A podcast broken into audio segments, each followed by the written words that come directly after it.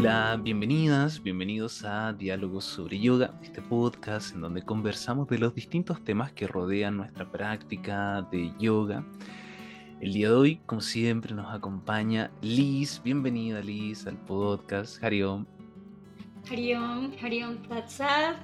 Eh, feliz de estar acá contigo, Nelson, y con todas y todos. También mucha felicidad de tenerte acá, mucha gratitud.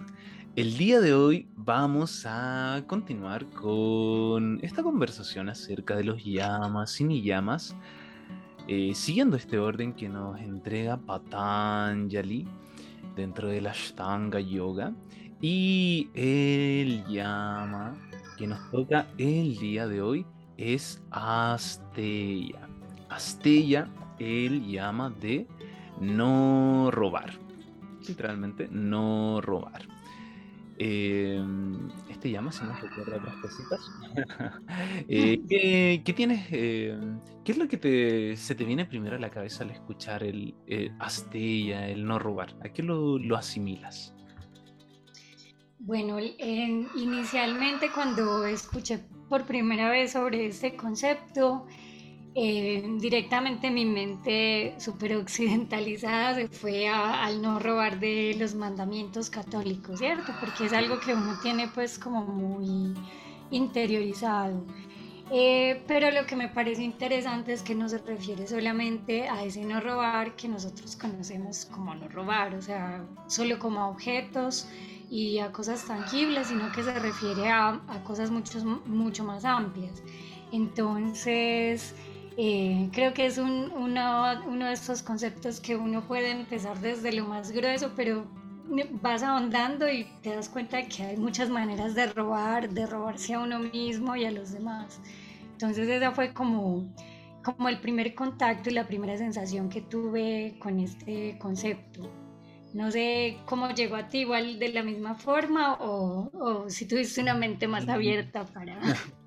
Sí, la verdad, de la misma forma, muy asimilado a esta, claro, a, los mandamientos, a este no robar de cosas eh, materiales. Eh, también podemos tener esa referencia no material, pero claro, el, luego ir entendiendo que también se puede ir expandiendo hacia distintos, hacia distintas formas de, de cómo eh, apropiarse de lo que no es de uno. No solamente uno se puede apropiar de lo material, también uno se podría apropiar de, por ejemplo, de, tiempo, de energía. Eh, uno puede ir expandiendo ese concepto eh, e ir tomando aquello que de alguna forma, bueno, podemos notar que más en el fondo ahí puede quedar qué, es lo que realmente nos pertenece, pero va, va con ese sentido de, de, tomar aquello que, que no es de, de, nosotros. Así que sí, tuve esa misma experiencia, lado bien eh, occidentalizado, bien hacia la religión, el catolicismo, y, y de ahí eh, el ir entendiendo me, me hizo reflexionar harto, por ejemplo, el tema de del, de el acaparar, de eso, del robar, bueno, podríamos decir robar, del, del quitar tiempo, podría ser quitar tiempo tal vez a otras personas, quitar eh, ese tiempo que, que, es valioso, que, que, de alguna forma va pasando, no, no es algo recuperable, tener esa conciencia de cómo uno está utilizando el tiempo. Eh, no también, no, irse al extremo, pero, pero tener esa conciencia y, ahí ir expandiendo. Entonces podría primero plantear eso, el tema del tiempo, y también eso, eso va, lo puedo relacionar bien directamente con eso, con, la energía, con la, con la emocionalidad, con la con, esa atención que, que, puede entregar una persona lo está tomando, también cómo está generando esa, esa conexión, una conexión genuina, es una conexión que está profundizando o simplemente ahí, bueno, va relacionado con, también podemos relacionar con otros conceptos, pero el adueñarse, el, el acaparar ese espacio, acaparar esa energía. Sí, tienes razón, el tema del tiempo es muy loco, especialmente si lo estamos como abordando desde Latinoamérica, porque creo que culturalmente, no sé cómo sea en Chile, pero en Ecuador y en Colombia la gente es súper impuntual. O sea, es como algo muy metido en la cultura y a la gente le encanta llegar tarde o no sé si se acostumbran a eso o por las dinámicas del día a día. Hay mucho como este tema de la, de la impuntualidad, entonces yo siento que hay como una falta de conciencia con el respeto al tiempo del otro.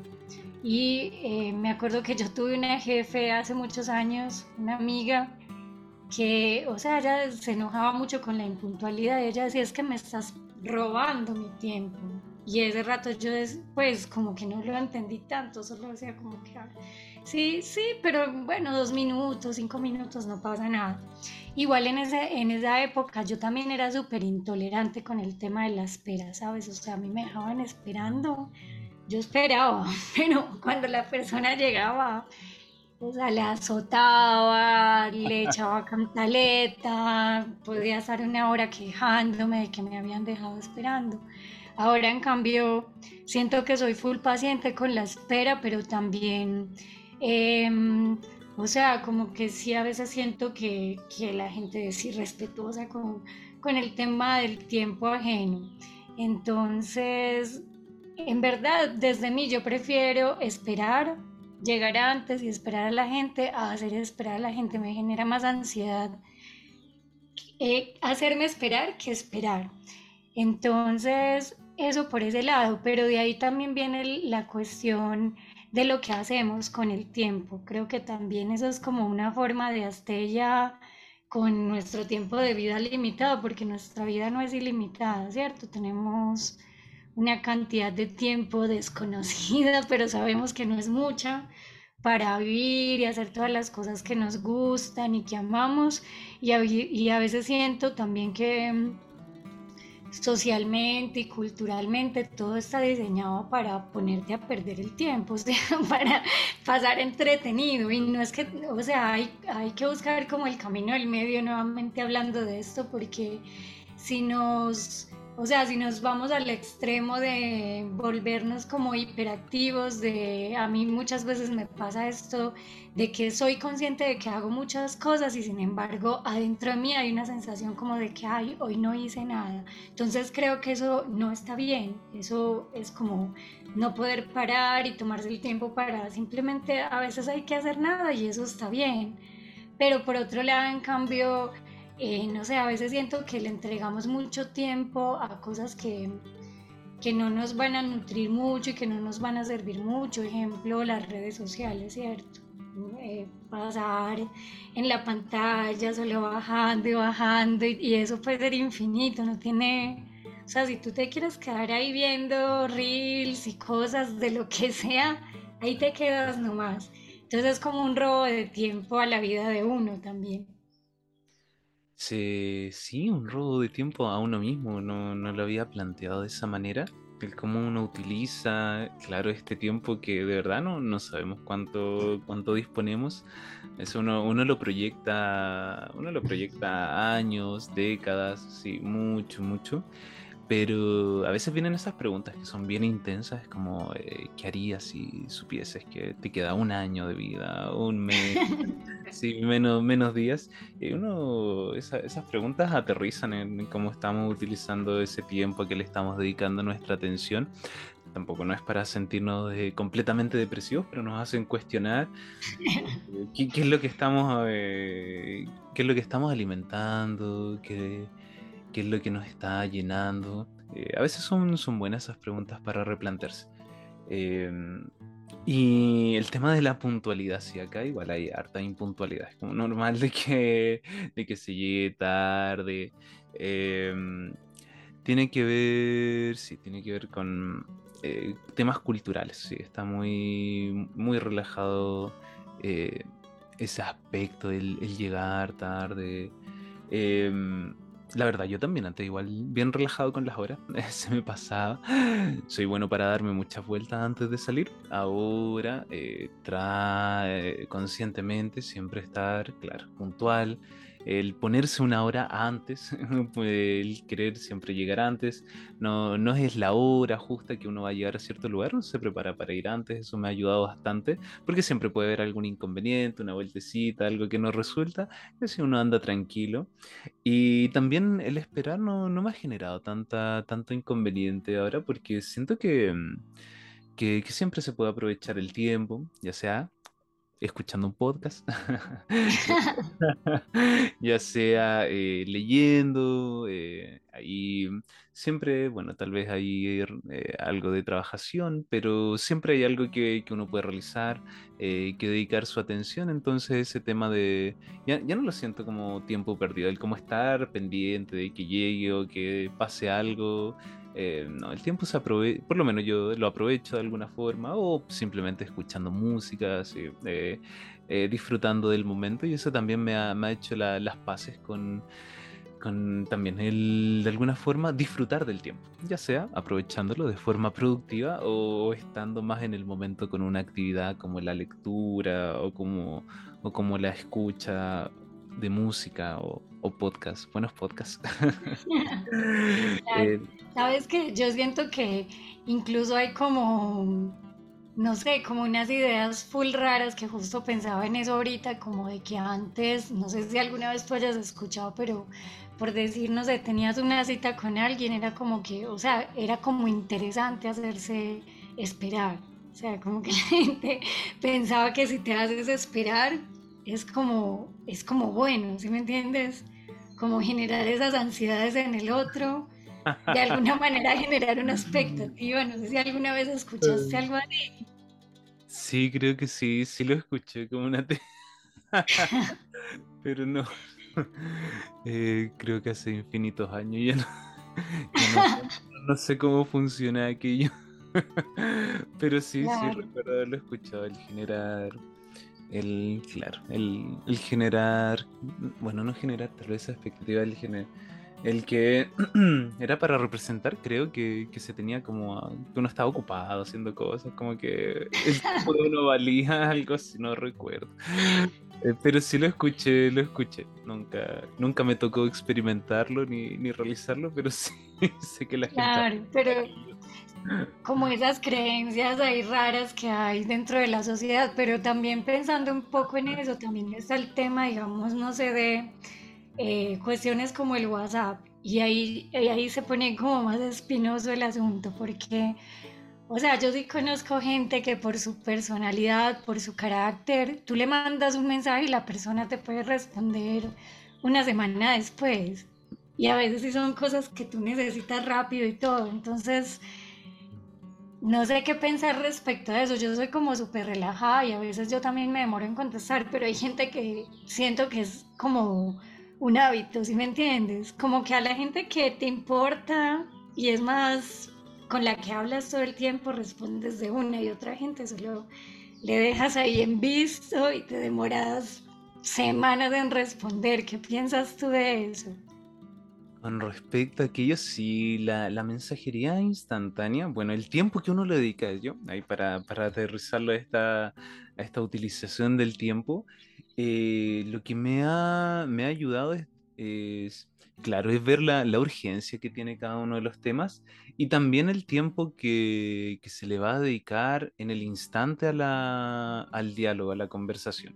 Entonces, eh, hay conversaciones que mucho más fácil tal vez, bueno, puede ser el enviar un audio, dejar una idea clara o simplemente llamar a la persona, generar la comunicación directamente. Esto que parece tan extraño ahora, tomar el teléfono y llamar a alguien y que quede... yo no hago eso casi nunca. Entonces es una forma de... También, eh, esa es la forma de también de saber bueno, no sé si todo el mundo comparte ese criterio, pero cuando algo es importante, uno, uno llama a la otra persona. Como si, si no se ha llegado a ese momento, a esa urgencia, eh, tal vez no es tan importante algo que puede esperar, o a menos que también, bueno, sea un correo electrónico, eso también le da como formalidad y uno, uno tiende a responder con, con esa misma formalidad, pero pero sí depende, porque hay veces que uno sabe, claro, hay conversaciones que uno comienza a hablar de a poquito y, y también así como en las redes uno, uno queda en una conversación que, que, ya se comienza a alargar, hay que dedicarle más tiempo y, va a depender de, de la energía que uno quiera y también eh, el resto de labores que uno esté realizando durante el día, pero sí hay veces que hay mensajes que quedan ahí por, por, por días, semanas, y lo que sí he tratado de hacer para que no se me olviden eh, eh, es marcarlos como, como no leídos, es como esto no lo alcanzo a responder hoy día, necesito esto, lo dejo así, entonces después vuelvo a revisar para que no se me pierda, porque me había pasado harto de que, claro, al revisar un mensajito y luego queda perdido ahí en el, en el olvido completamente, eh, eso me ha, estado, me ayudando para ponerme al día y también trato de dedicarme como tiempos, tiempos para responder mensajes. Este va a ser el momento de, de comunicación, de ponerse al día, de, también de, de mostrar que uno está bien, uno está vivo y responder todo dar señales de vida, quedar con... Sí, porque también no... Eh, absorbe, absorbe esta comunicación a través de texto y por lo menos yo no soy de que no lo puedo ver todavía como comunicación inmediata, instantánea. Para mí la comunicación instantánea es a través de, llamar por teléfono. Eh, todo el resto pasa a un segundo plano. Así que si alguien me ha mandado mensajitos y no los contesto inmediato es por eso. comunicación inmediata, eh, conocen mi número, quien, quien lo desee. claro, claro, sí tienes razón. Bueno, creo que eh, también sí, como que la relación que uno tiene también con este tipo de herramientas es importante, o sea, como, o sea, siento que también sí, que no solo sea importante para uno, sino que también sea importante para la otra persona. O sea, si ves que la persona por ahí necesita solo ser leída y que le mandes un abrazo, lo que sea virtual, Mm. tomarse unos segundos para, para ponerle atención, porque también, no sé, se me ha pasado que a veces no, te escribe alguna amiga, algún amigo que está triste o lo que sea, y en, ese, en esos ires y venires de la vida en que uno está ocupado, que llegas cansado a la casa, te pones a cocinar y como tú dices, ya se olvida el mensaje, tal vez la persona te necesitaba en ese momento, entonces también es como no sé, de alguna manera te compartió algo buscando, eh, como no sé, ese respaldo eh, y, no encontró nada ahí. Entonces, bueno, creo que... No, ahí, ahí también viene ese el criterio de cuando hay que dedicarle y darse su tiempo y sacar, pero eh, bueno, en lo general me respondía como al, resto de los mensajes. Claro, hay cosas que sí, o sea, digamos los grupos y eso, yo a veces solo me voy hasta el final porque es demasiado y a veces no, o sea, no, no te aportan y tú puedes aportar nada, entonces ya lo dejas pasar. Sí, en ese sentido yo soy bien, bien de escuela, de escuela antigua. Me gustaban los foros antes, no sé si participaste en foros, pero los foros son bien entretenidos porque uno puede ir separando por temas. Ahora la forma moderna de los foros es una aplicación que se llama Discord, que también tiene como tiene canales eh, de un tema en particular. Entonces tú sabes de qué exactamente se va a hablar en ese, en ese chat.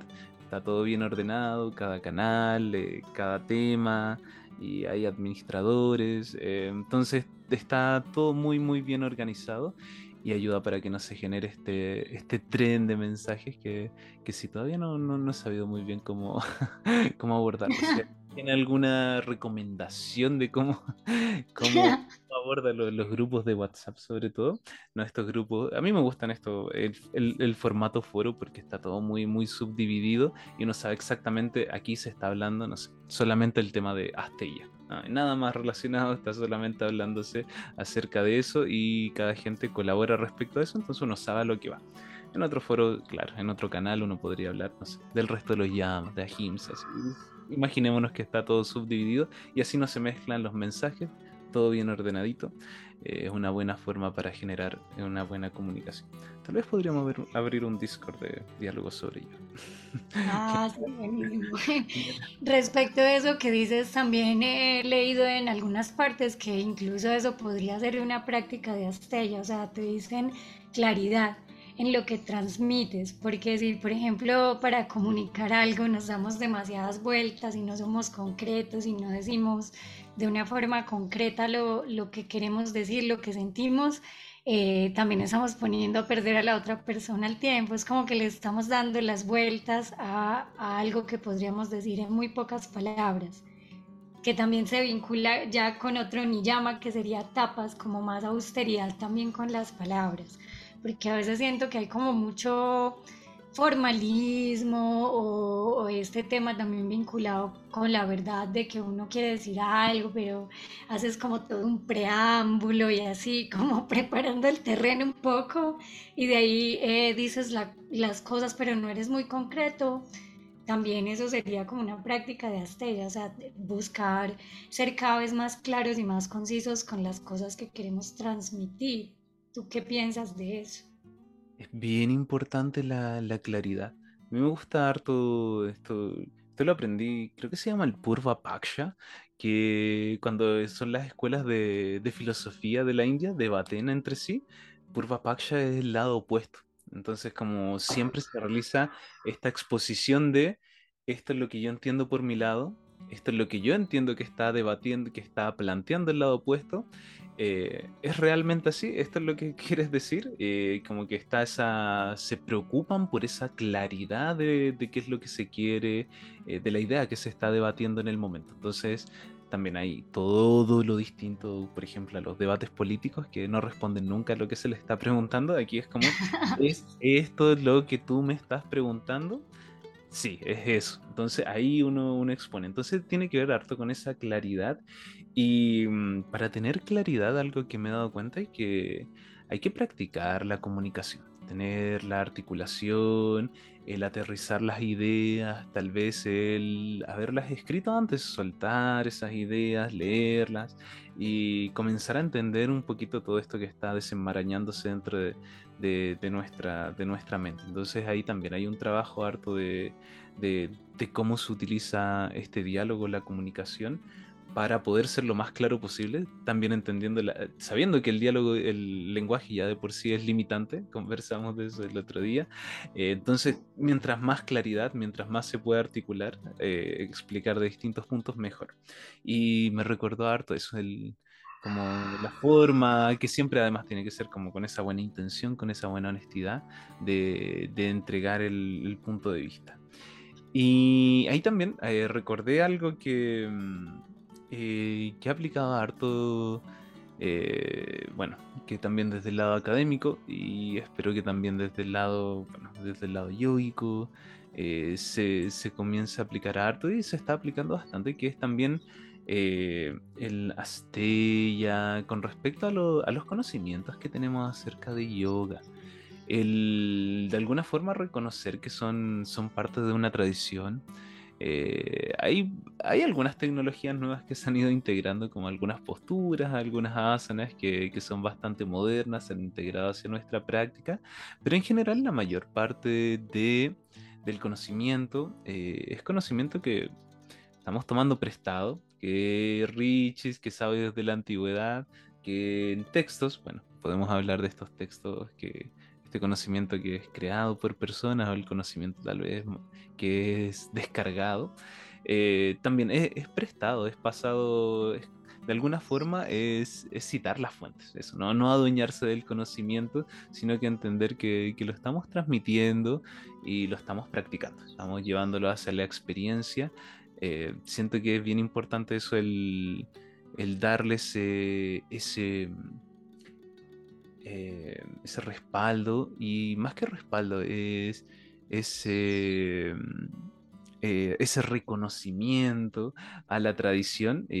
no necesariamente estamos inventando algo, sino que lo estamos transmitiendo de, de la forma que para nosotros nos hace más sentido. Sí, tienes razón, porque a veces, bueno, y no solamente como en, en, cuestiones de yoga, sino que también en ámbitos académicos se ve mucho eso.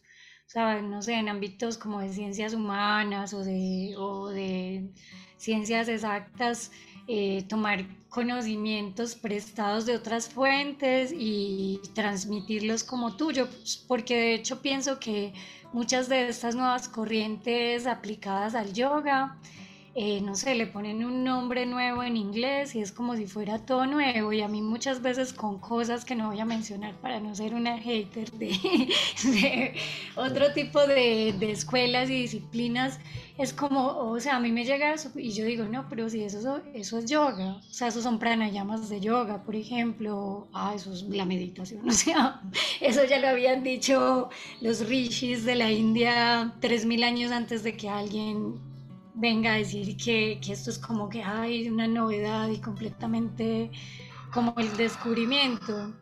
Em, entonces sí creo que es importante, o sea, dar ese crédito y no apropiarse de verdades y también eh, ser sincero con uno, porque creo que a veces cuando uno eh, tiene como estas ganas de aprender o te gusta leer, investigar, conversar con personas y así, eh, siento que también como que te vas de alguna manera apropiando de conocimientos, de palabras, de personas que no son tú para establecer tu propia vida, o sea, tus propias verdades. Entonces, a veces, no sé, puedes estar conversando con alguien y citar en, dos minutos eh, tres pedazos de libros que no son tuyos y, no dices que no son tuyos, sino que todo el tiempo estás como parafraseando y así, o incluso no solamente con el conocimiento, a veces siento que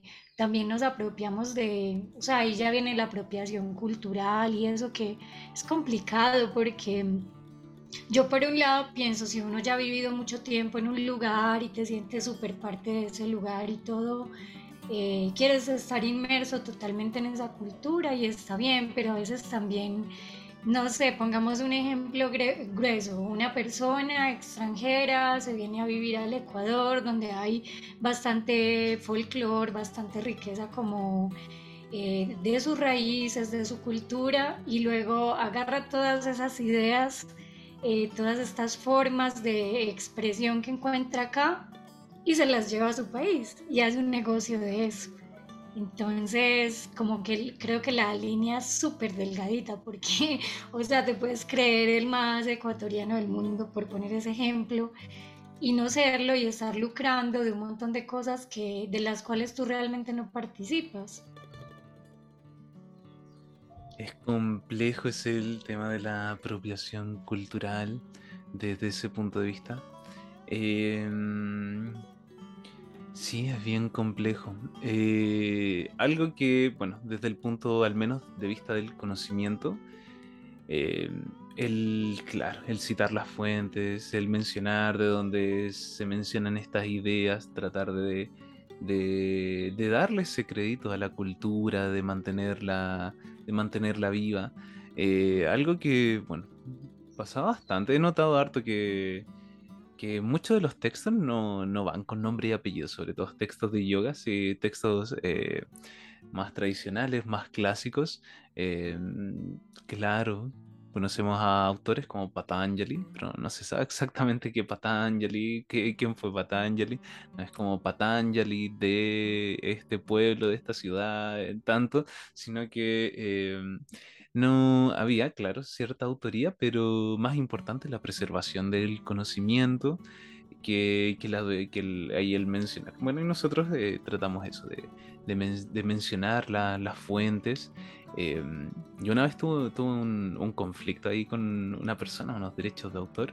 Recuerdo fue, fue una experiencia, ahí no, tampoco mencionar nombres, todo quedó bien claro, si bien conversado al final, pero, pero también fue, fue para tener en cuenta de que, de que, claro, es también derechos de autor, usos de imágenes, también todo aquello hay que tener que tener ojo porque hay un trabajo detrás, eh, entonces el citar las fuentes cuando sea necesario, el mencionar de tal vez de dónde son tomadas las imágenes eh, que se están exponiendo, el autor, eh, todo aquello es muy importante para también mantener esa, esa el no adueñarse, no adueñarse de lo que uno es, uno lo puede tomar, claro, si es algo ya, ya publicado, uno puede tomar aquello, pero siempre reconociendo la fuente y la autoridad de la persona que, creó aquello. No, no, adueñarse de esto es algo propio de uno, sino que uno lo está utilizando y, fue creado por otra persona.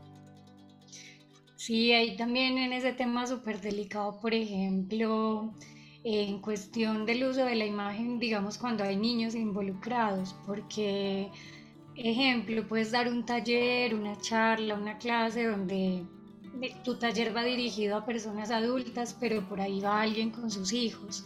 Y uno por querer mostrar que, no sé, se hizo y que estuvo bien y que, que pasó, tomas arbitrariamente las imágenes y publicas a los niños y les pones como en riesgo. Entonces también en ese sentido como que ser muy delicados porque en internet hay muchas cosas buenas y también malas, entonces no es solo adueñarte de algo que no te pertenece, sino que con esa acción también puedes perjudicar negativamente a otra persona. Y ahí viene como ese nivel de responsabilidad también del, uso que le damos a la información.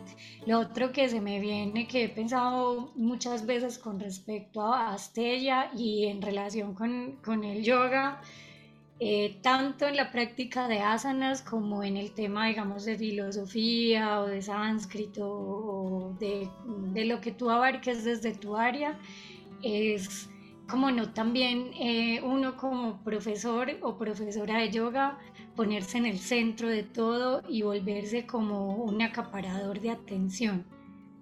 Como que todos los ojos están puestos sobre ti y muchas veces no va a ser uno el que está, o sea, no es tu ser el que está como en medio llamando toda la atención, sino que muchas veces va a ser el ego, o sea, el ego académico de querer demostrar que sabes mucho sobre filosofía o sobre hinduismo, yo qué sé, o querer demostrar que eres súper hábil con tu cuerpo y que puedes hacer todas las asanas.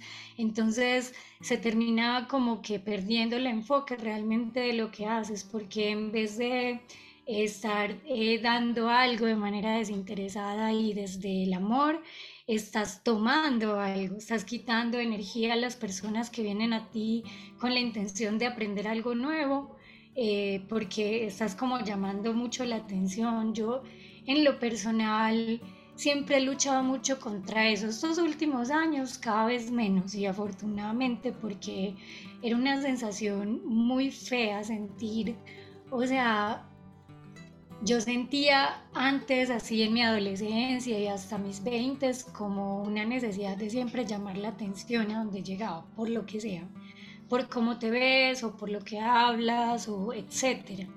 Y, es como que te genera como una ansiedad, como una intranquilidad. Cuando funcione o no funcione, es como que te pones en el medio de todo y creo que, que los profes de yoga debemos estar como que full concentrados en que ese no sea nuestro objetivo, o sea, no, no volvernos pues como el centro del show. El no, claro, el no perder el foco en la clase de que uno está entregando esa energía, uno está entregando eh, una energía, uno, uno, está ahí para, para los alumnos y no para eh, claro, para, hacer un, espectáculo. Hay otra instancia donde... Hay otra instancia, otras disciplinas que es, claro, esa es la intención, tiene un poco más que ver con el entretenimiento, lo cual está muy, muy bien. Pero claro, en la clase uno está, uno está completamente para sus alumnos, entregando toda esa energía, estar pendientes, sobre todo cuidándolos. Entonces, sí, bien, bien interesante ese planteamiento de que, claro, no es el momento de uno, de, de ahí desplegar todo, sino que el, entregar y el estar completamente presente. Para, para uno estar presente eh, en una clase que, que, uno está dictando, el enfoque, la atención va a ir hacia nuestros alumnas, hacia nuestros alumnos, de quien esté llevando la clase. Sí, eh, recuerdo, eh, recuerdo primeras clases de, yoga, me, llamó la atención, me llama mucho la atención. Eh, esto tampoco no, no, es por juzgar a nadie, pero que la clase fuese, fuese hecha completamente por la profesora, también haciendo toda la clase, Y claro, a veces no, no, se puede observar que está realizando una persona, si está realizando alguna asana que podría llegar a dañar. Em, uno, uno, no puede estar completamente presente si uno está realizando la práctica, su práctica. Tal vez hay momentos en que, en que secuencias uno puede ir acompañando a los alumnos. Este es mi punto de vista personal. Cuando los alumnos ya conocen tal vez alguna secuencia, uno también puede aprovechar esa instancia para moverse un poquito, para entrar en calor. También importante para que el cuerpo poder mostrar alguna postura, generar algo de calor. Pero el enfoque siempre que, que vaya hacia los alumnos, no, no que sea un momento uno de de brillar, esa atención, ese, como mencionabas, ese ego que comienza a alimentarse, hay que tenerlo ahí eh, tranquilo, a raya, que, que, a veces no nos damos cuenta. Es interesante observar también, hay veces que, que, nos aparecen estas emociones, estas sensaciones y observarlas, así como, oh, está pasando aquello, porque tampoco somos inmunes a, a esto, eh, somos practicantes, personas, notar que estas cualidades pueden estar dentro de uno eh, observarlas, pero tal vez no, no alimentarlas. Sí, creo que es como un jueguito también, porque eh, siento que en una práctica, por ejemplo, cuando das a, a, personas por primera vez que nunca han tomado yoga, es muy difícil solo o sea, el, yoga abarca muchos niveles, entonces la persona tiene que entrenar el oído, tiene que entrenar la vista, tiene que entrenar el, cómo moverse, habitar su cuerpo, porque la mayoría de personas no lo hacen. Tú lo puedes ver cuando una persona llega por primera vez al yoga, que es complejo. O sea, a mí me pasó yo las primeras veces que, que hice prácticas de hatha, o sea, total desconexión con mi cuerpo. Entonces es como muy raro y ahí creo que es el juego. O sea, obviamente si es un grupo de personas nuevas, ofreces una práctica más suave donde puedas estar practicando, observando, parando, corrigiendo. Porque también ahí eh, viene como el tema de que hay gente que no le gusta también sentirse observada, ¿cierto? Como que estás de alguna manera también invadiendo el espacio del otro, robándote esa paz. Y, creo que pues en, digamos personalmente en mí, yo trato de ir muy como de manera muy paulatina con el tema de las correcciones, porque no a todo el mundo le gusta ser corregido y hay gente que se incomoda si llega por primera vez a una clase y todo el tiempo le estás viendo diciendo muévete aquí, muévete allá, a no ser de que la persona esté poniendo en riesgo su salud. Yo permito como que primero vayan explorándose y así, entonces claro, es un jueguito. Y también lo que pensaba ahorita, justo pensando en este tema de cómo llamar la atención, yo pensaba como, eh, nosotros de todas maneras venimos de los animales y tú te pones a ver en los animales qué hacen ellos cuando, cuando, por ejemplo, no sé, se quieren aparear o ese tipo de cosas. Entonces tienen los colores más brillantes o, se ponen grandes, se inflan, se hinchan, abren las plumas. El humano es igualito, o sea, es una parte súper instintiva nuestra que, que, va a estar ahí, entonces también hay que como tener esa constante eh, autoobservación de de saber cuando realmente uno sí está como en esa postura de, de, ser el centro del mundo, o sea, porque también, o sea, si lo pensamos en la historia, antes pensábamos que la Tierra era el centro del universo, que el Sol daba vueltas alrededor de la Tierra y ese tipo de cosas, es como una cosa muy, muy, siento que el humano es muy, tiene muy buena autoestima como, como especie y así. Entonces, claro, como hacer esa, ese autoanálisis es importante porque yo siento que eso sí nos pasa mucho y no solo en, en el área del yoga, sino en el área del conocimiento, en el, en el área del arte, uno siempre quiere brillar. Entonces, bueno, una invitación ahí a que se autoanalicen dentro de sus contextos donde tienen la posibilidad tal, tal vez de eh, estar enfrente de un grupo y así, siempre como, o sea, me gusta mucho la palabra horizontal, tener horizontalidad, porque nuestros modelos de, de sociedad son muy jerárquicos, siempre hay alguien por encima y otro montón de personas por debajo, y siempre vamos a estar encima de personas y abajo de personas. Entonces, esa búsqueda también de horizontalidad, no robándose espacio ni recursos de los demás, entendiendo que a la final somos lo mismo. La horizontalidad, sí, el generar buenos espacios y desde el punto de vista de, claro, de llamar atención, es lado más, eh, puede ser de, tratar de destacar. Yo creo que mm, sí, va, puede, ser un eh, una buena instancia de analizar. es que tal vez puede haber una, instancia de, querer compartir. O tal vez hay, hay otras personas que, que comparten por uno, que comparten aquello que uno ha creado y también eso da cierta exposición. Em, tal vez ir analizando las motivaciones. Tal vez esas motivaciones pueden ir llevándonos a, descubrir un poquito más de, de, nosotros mismos, de nosotras mismas. Y mm, iba a mencionar... Ah, bien, eh, Astella, no robar. También podemos llevarlo al lado bien práctico. Creo que esto no lo mencionamos en la. lados prácticos nos hemos ido siempre la, bien, hacia el lado bien profundo inmediatamente. Pero también esta Astella, lado práctico, el no robar. Eh, también influye hacia nuestra meditación, ahí dejarlo bien en claro. En el tema, por ejemplo, bien simple de, de, claro, si no tomamos algo que no nos pertenece, tenemos una preocupación menos. Entonces, estas preocupaciones que están detrás en nuestra mente durante la práctica meditativa, que uno piensa que, tal vez pueden estar controladas, pero ahí en el momento en que todos estos pensamientos, esta capa que está un poquito más profunda, sale a flote y podemos analizar y observar aquellos patrones. Entonces, por ejemplo, el no adueñarse de algo que no nos pertenece, ya sea intelectual o físico, algo físico eh, también va, vamos a tener la mente mucho más tranquila. Me imagino que, que aquella persona que, bueno, tal vez eh, va a depender de los motivos, eh, eso no lo vamos a cuestionar, ahí pueden haber temas bien sociales, necesidades, pero tal vez alguien que, que roba, tal vez una pertenencia a otra persona, va a estar ese tema de em, tal vez me pueden pillar, tal vez eh, la persona, si, ¿qué pasa si a la persona que también le, le robo es una persona también que tal vez es más malota que yo, va a tener alguna represión? Pueden haber miedos ahí que, que van a estar ahí en, en la cabeza y, y, la verdad son cosas innecesarias. Eh, para ir hacia la práctica meditativa lo que queremos es llevar esta, esta mochila cada vez un poco más liviana.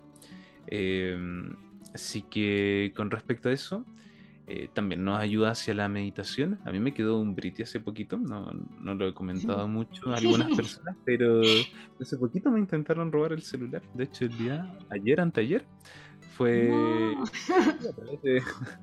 a través de, una, una, moto por la vereda. Eso no, no estaba preparado en mí. Yo siempre estoy muy atento, en general no saco mucho el celular en la calle, pero, pero siempre igual lo saco, ¿no?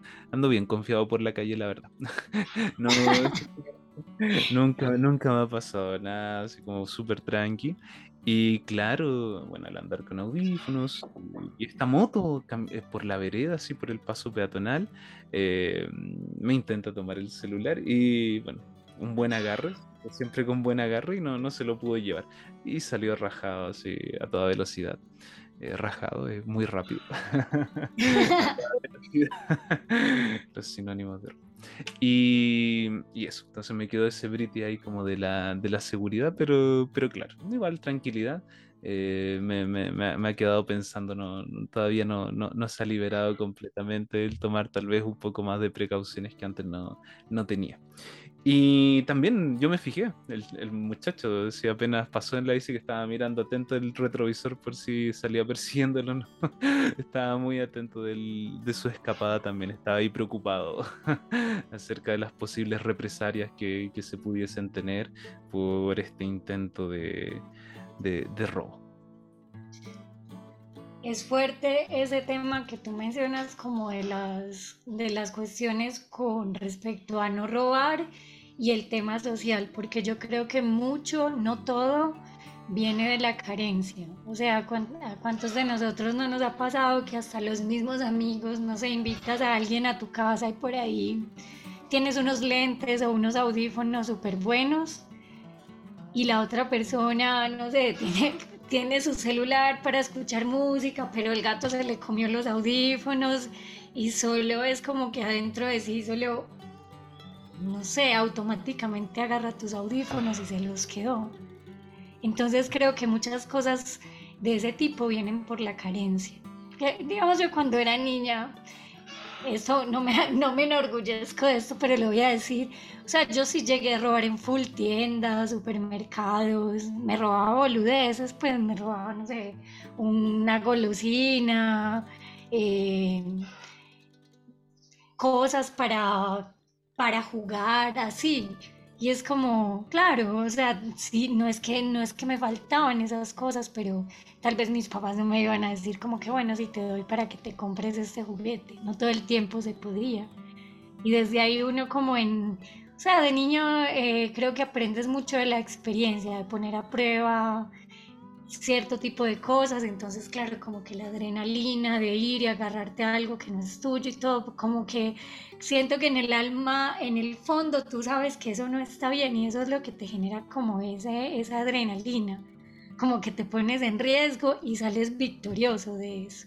Y creo que mucho de eso tiene que ver con estas personas como el tipo de la moto, que se lanza a robar el celular, evidentemente no creo que sea una persona que tenga muchas necesidades económicas porque va en su moto, etcétera.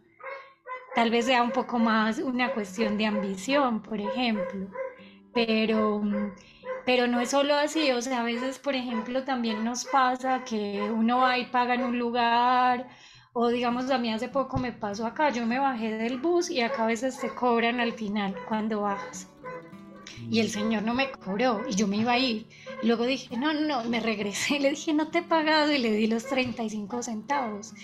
Y pues hay gente que dice, pues qué pelotuda, o sea, se hubiera quedado con el pasaje, no le iban a cobrar. Pero a mí me dio paz regresarme y entregar esos 35 centavos. O cuando a alguien se le cae algo en la calle y vemos que se le cayó y nos lo embolsillamos en vez de decir, oye, se te cayó esto. Entonces creo que, o sea, sí es como un tema bien ético y moral por ahí, porque a veces, no mm. sé, es como que hay como un niño travieso adentro de todos nosotros y a veces ese niño solo quiere sentir esa adrenalina que le produce hacer algo prohibido. Sí, eso me recordó, eh, ¿cómo se llaman estas personas? Los cleptómanos que hay muchos que no, no tienen ninguna necesidad, pero claro, esa emoción de, tomar algo que, no es de ellos, e ir acumulando algo que, va más allá, también puede generar ahí una pequeña adicción. Sí, también recuerdo cuando, cuando chico, sí, eso de, de tal vez bueno, no, tal vez no intencional, pero mm, a veces quedarse con cosas que no eran de uno, no devolverlas, puede ser un juguete, puede ser algo que te hayan prestado, es como, eh, bueno, y todavía igual pasa, hay gente que uno les presta cosas y, y nunca, nunca las devuelve. es como una forma, una forma sutil de, de, adueñarse de algo que, no, que no pertenece, sobre todo con los potes de comida, los tuppers. Eso desaparece completamente. O los libros, por ejemplo, ese es otro objeto que es súper robado. Tú prestas un libro y es como un voto de fe en la otra persona que si te lo vaya a regresar. Solo la fe ahí de que vaya a volver el librito. Sí, entonces tener en cuenta eso porque también uno, uno lo sabe, así como que uno podría devolverlo sin problema. Y además, no, eh, sí, es lo que, es lo que corresponde. Eh, o al menos mencionar de que está ahí y que lo venga a buscar. Traspasar la responsabilidad. Eh, pero sí, eh, bueno, y al final son cositas que van quedando en nuestra mente. Es como, eh, claro, debo devolver eso, eh, me quedé con esto, está ahí como pendiente, esto no, no, es mío, sigue acá. y son cositas que, se van acumulando y nuevamente para aterrizar hacia la meditación. Mientras más liviana, más liviana nuestra mochila, el proceso va a poder ser más profundo, va, vamos a poder investigar de, mejor manera. Así que desde, también podríamos expandir más desde ese lado ético-moral, también a este lado más práctico o la carencia, este, hasta ella es mucho más amplio de lo que uno pudiese entender a primera vista, solamente el lado material. Sí, ahí viene también el tema de, mm, por ejemplo, las relaciones. O sea, relaciones me refiero a todo, amistades, amigos, parejas, relaciones laborales, porque, o sea, es como una mezcla entre Satia, que es la veracidad, y también el, el tema de Astella, porque, ejemplo muy grueso, Muchas personas están en trabajos en los que se sienten súper mal porque no es lo de ellos o porque les pagan mal o porque simplemente no sé, están ahí solo por intereses económicos pero son totalmente infelices. Entonces es como están robándose a sí mismos eh, el hecho de poder estar más como plenos dentro de un ambiente que vaya más acorde con su propio carácter aunque eso no implique que eso vaya a ser fácil, no es fácil salir de zonas de confort, eh, pero también están ocupando un espacio, un, trabajo, un lugar para una persona que tal vez sí tenga el carácter y, quiera estar ahí. Entonces, eh, ese vendría a ser como otro aspecto de Asteria, o por ejemplo, no sé, parejas eh, que llevan muchos años de casados y por cuestiones, no sé si en Chile esto sea común, pero por lo menos en Colombia y también acá en Ecuador lo he escuchado, eh, como por el qué dirán, la gente, por ejemplo, tiene hijos y dice, no, es que yo no me separo por mis hijos. Y es un ro es como una cadena de robo, porque eh, un, lado de la pareja le roba tiempo y energía y emociones al otro y al revés. Y a la vez si hay unos terceros involucrados que vienen a ser los hijos, también tú les estás robando la oportunidad de crecer como en un ambiente más saludable, porque no es bonito crecer en un lugar donde tú ves que ninguna de las dos partes está feliz. Entonces, eh, creo que eso también es como un aspecto más profundo de Astella. eso en Chile no, tal vez antiguamente pasaba más que el tema de, eso de, cuidar más las apariencias. Hoy día no, siento que hay hartas separaciones. También hay hartos papitos corazón que desaparecen y no aparecen nunca. ¿A qué te refieres, papitos corazón? Aquellos, aquellos hombres que, que, ahí tienen, claro, tienen un hijo y desaparecen completamente y no, no ayudan de ninguna forma, económicamente, en tiempo, solo desaparecen así, completamente ausentes. Acá por eso se, menciona ese, término eh, ahí un poquito irónico, papito corazón, cuando desaparece completamente. Eh, aunque ahora eh, se iba a generar una ley en torno a aquello, creo que estaba lista, que, se iban a investigar directamente las cuentas de, estos personajes para, para claro, poder entregar directamente las pensiones, lo, que corresponde en la crianza de un hijo. Entonces en ese lado también avanzando.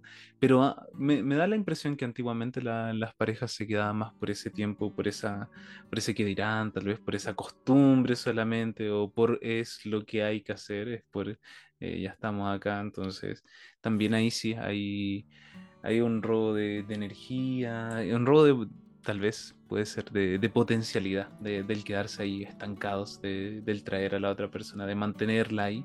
A veces pasa mucho también eso, he notado en pareja, de eso de, tal vez alguien eh, está avanzando en distintas direcciones y viene ese de tratar de mantener ahí, de se me está escapando, eh, de tratar de generar ese, esa, tal vez por miedo, por distintas cosas, el eh, generar ese apego y, quitar esa, potencialidad. La idea es que no pase eso, entregarse alitas entre cada uno.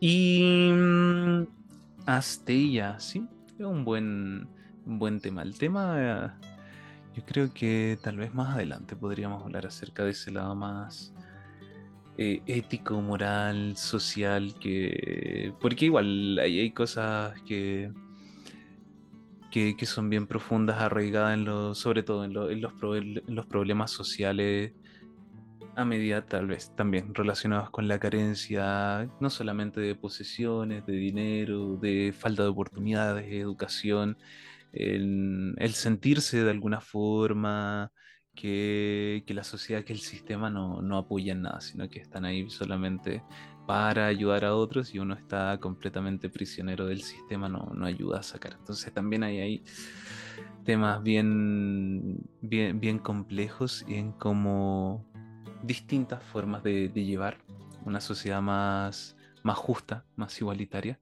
puede ayudar a solventar estos problemas que comienzan a pasar. También, bueno, se dice que para hay que agradecer, hay que agradecer cada uno que, que, tenga la oportunidad de investigar en este camino espiritual, en este camino interior, acercarse a la práctica de yoga. De alguna forma nos indica que por distintas circunstancias de nuestra vida, ya sea por el esfuerzo personal o tal vez por circunstancias familiares externas, estamos en una situación que nos permite darnos este, este espacio para buscar hacia adentro y no preocuparnos, por ejemplo, de, estas carencias que, que, sería lo primero que habría que solucionar para poder tener este, nuestro cuerpo funcionando de la mejor manera. Así que de alguna forma y también reconocer esa gratitud de que tenemos este espacio, las energías para, plantearnos estos temas e ir investigando también en nuestro camino espiritual, sin dejar de lado estos temas que nos deberían convocar a todos. Es interesante eso que tú mencionas porque también eh, siento que damos por sentado todo o sea, a mí me pasa todo el tiempo. Hay días en que sí me tomo el tiempo de agradecer muchas cosas y otros días en los que no.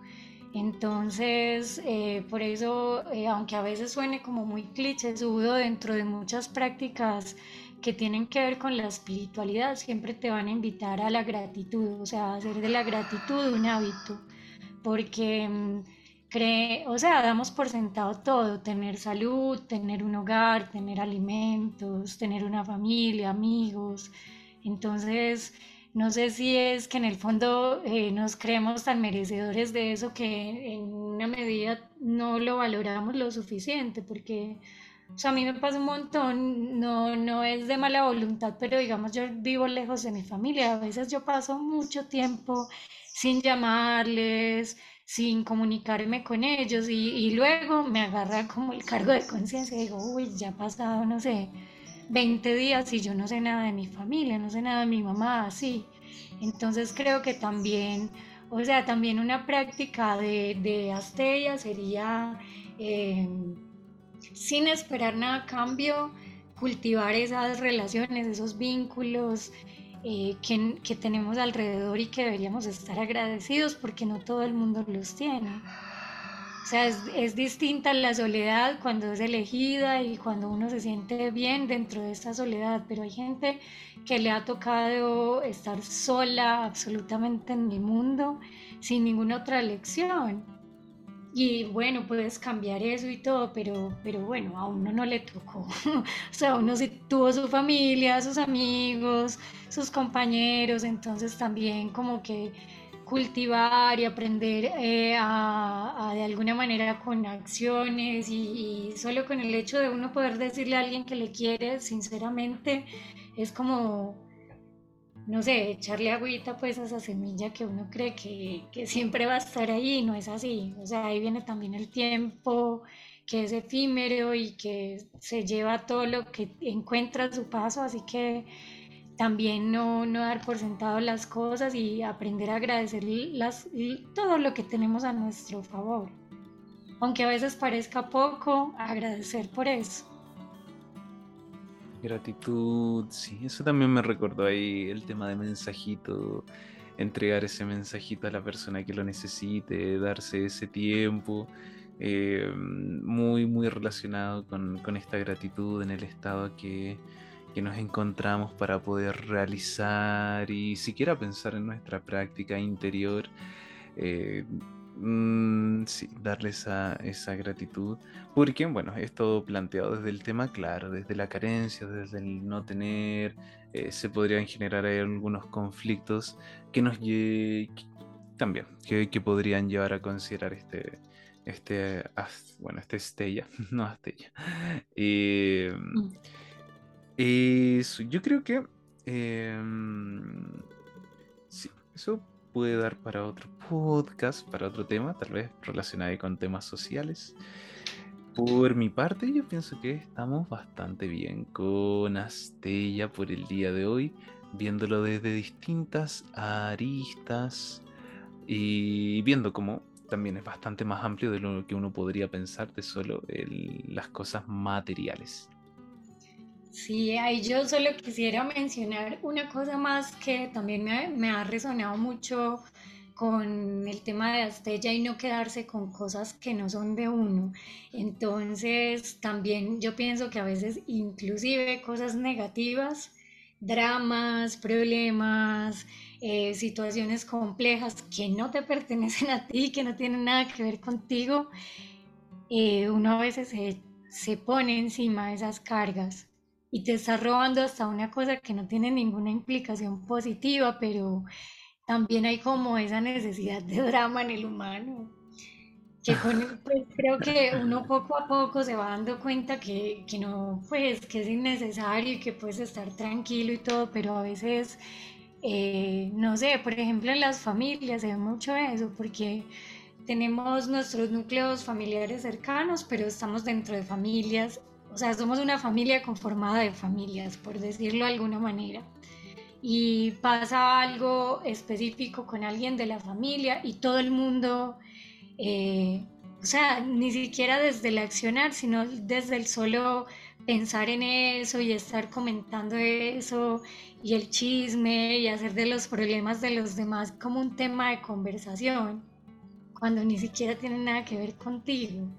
Entonces creo que también aprender a discernir emocionalmente y circunstancialmente aquellas cosas que no son de uno o la mala reacción de la otra persona o si tienes una discusión con alguien y la persona te dijo algo muy fuerte, eh, aprender a tener ese discernimiento, decir, bueno, la persona está así ahora, pero esto no me pertenece a mí no quedarse como en ese ciclo de dolor de estar recordando una y otra vez palabras que de pronto el otro te dijo y te dolieron, porque a la final lo único que nos pertenece es las reacciones que tomamos frente a lo que viene de afuera, pero lo que el otro haga o diga, ya eso no es nuestro y yo siento que emocionalmente muchas de las cosas con las que cargamos a lo largo de la vida no nos pertenecen. No sé si tú lo veas de la misma manera o yo soy muy dramática. sí, hay una, hay una necesidad de, creo que, no sé si es necesidad, pero es como es parte de la, del rango de experiencia que podemos tener, ese dramatismo, esa emoción, ese, sufrimiento, lo vemos con, con, las películas, tal vez con alguna canción que nos hace, nos hace recordar alguna, alguna emoción eh, de, de, tristeza o algún recuerdo. Eh, emanar emociones, sí, eso es muy, muy humano. Ahora bien, con, con las cargas de, de otras personas, eh, es complejo. Yo creo que hay, hay cargas y cargas y cargas como del día a día que, son innecesarias. que son innecesarias. El, solamente el estar, el ser que, quejoso, quejumbroso. O también son cargas que, que vienen relacionadas con tal vez eso es como chisme, así como la persona de la persona, te enteraste de... También esas son como bien innecesarias. Ahora bien hay cargas que, claro, son esas cargas un poquito más profundas que se necesita el compartir, el, cuando, uno, cuando la persona se abre con respecto a otra, eh, ahí uno... Uno, es difícil no cargarlo. me voy al caso extremo el, por ejemplo, yo admiro demasiado a, los, terapeutas, también a la gente que trabaja con gente en situación de riesgo, terapeuta ocupacional o terapia, solamente tal, por la cantidad de carga emocional que, deben escuchar cada día, cada situación, cada vivencia, que, son ajenas a su propia vida, pero ya el solo escucharlo es generar eh, esa empatía, esa empatía natural que nos hace conectar con otras personas y otras vivencias. Eh, es admirable el poder llevar todo aquello y tratar de hacer esa separación, esa separación de esto no me pertenece, eh, hasta aquí es donde yo puedo aportar, hasta aquí, aunque eh, parta del corazón, aunque sean situaciones completamente extremas, em, el generar esa, esa diferencia. Yo creo que, tienen preparación profesional para aquello, pero es una, es una gran, es una gran carga, una gran mochila. Ahora bien, eh, en el caso de nosotros también pueden ser estas situaciones de personas cercanas, de amigos, de familiares, de pareja que, que quieren abrirse, quieren comentar alguna situación y uno de alguna forma puede compartir esa, esa carga. Tal vez no, no, llevarla completamente, pero, pero sí entregarle la atención en el momento. Eh, dependiendo de qué es lo que se necesita, hay veces que solo se necesita escuchar, hay veces que se necesita solamente comprender, tal vez otras veces entregar un consejo, eh, pero, pero estar ahí, de alguna forma a veces el soltar solamente ayuda bastante, el solamente contar, hablar, em, ahí va a depender. Entonces creo que hay distintas situaciones en que, en que puede ir variando el espectro, es bastante amplio. Ahora bien, el, claro, también darse cuenta que, eh, va a depender, claro. Si es solamente para, esto es bien personal, si es solamente eso, para descargarse, Tal vez es, eh, para soltar, descargarse, como más quejarse, soltar para liberarse, para entenderse. A veces que ayuda bastante el, hablar algo. Solamente necesito hablarlo, comentarlo para ir desenredando, ir entendiendo qué es lo que me está pasando.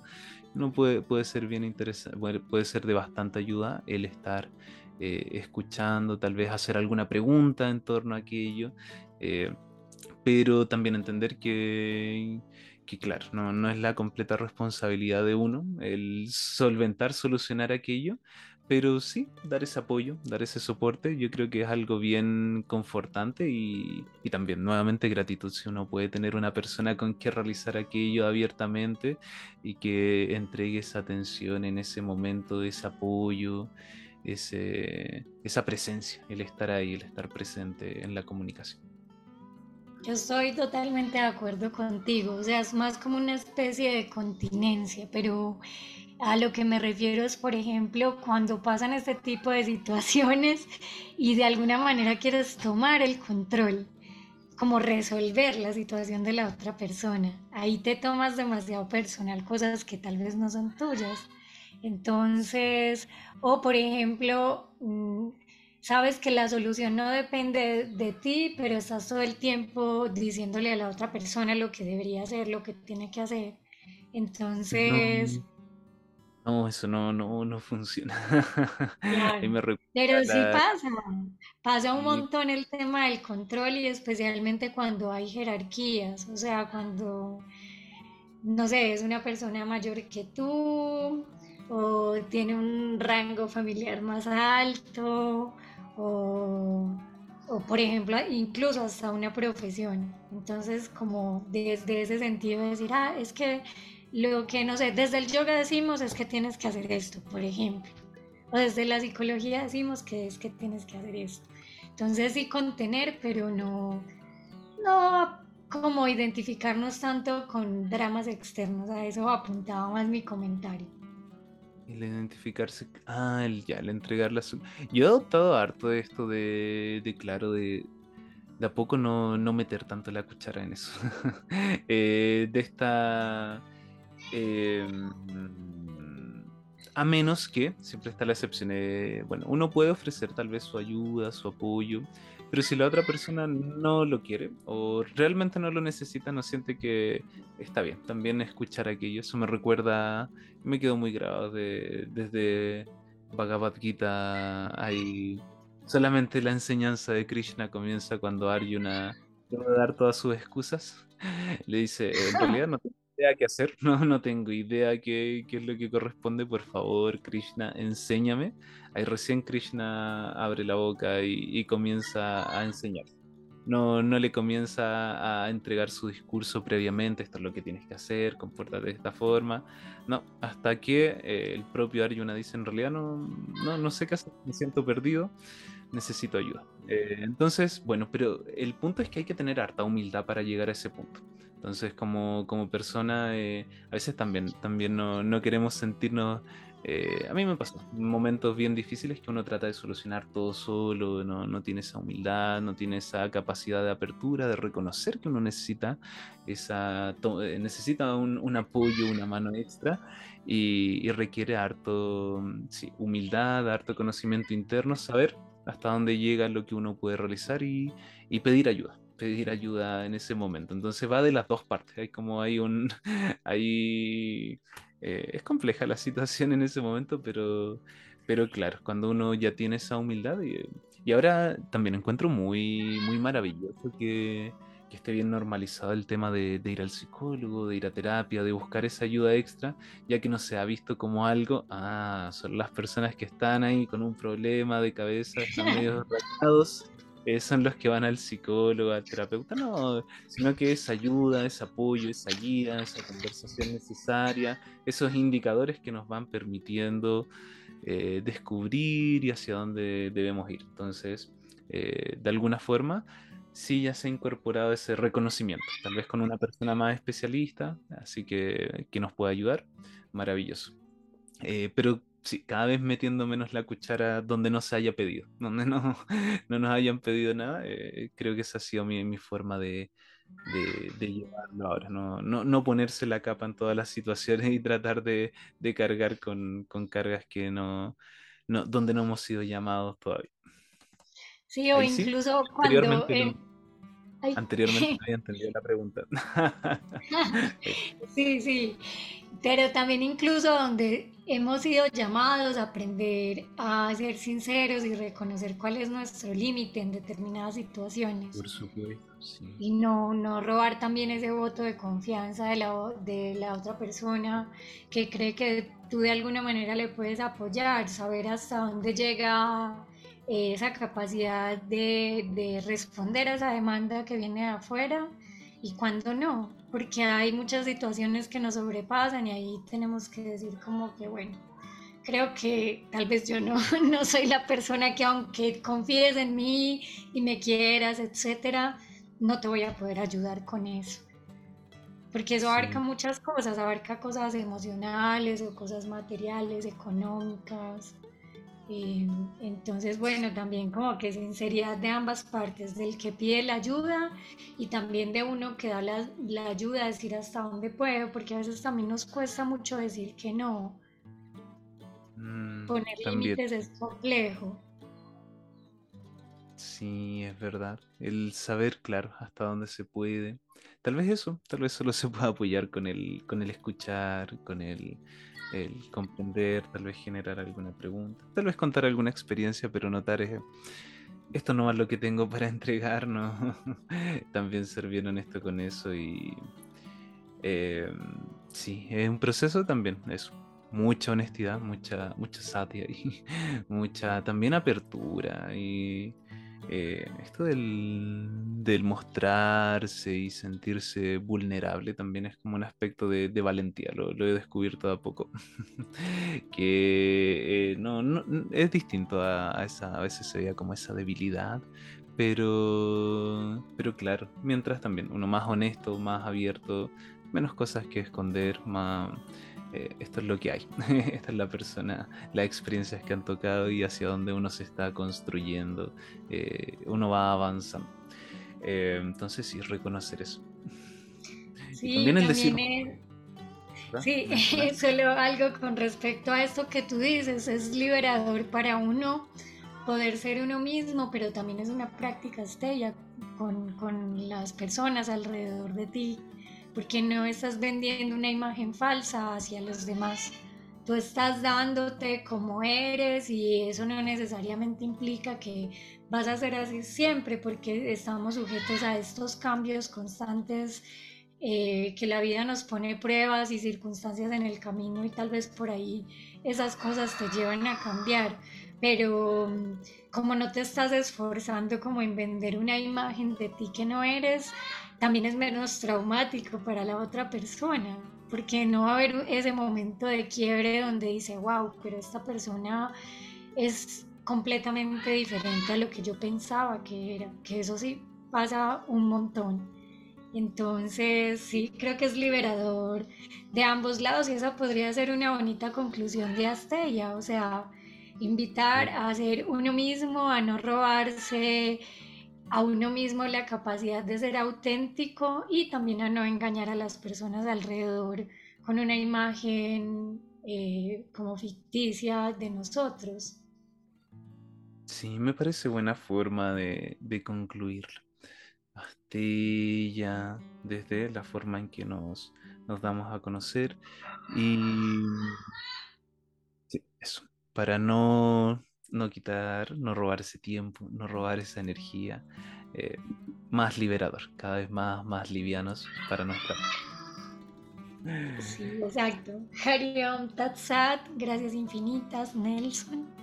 y a todos. Hariom, buena conversación, buen diálogo del día de hoy. Si alguien quiere comentar, dejar eh, su experiencia, eh, recuerden, lo puede realizar en nuestras redes o enviarnos un correo. Que tengan lindo día, lindo. Hariom, Hariom Tatsat. Hariom Tatsat.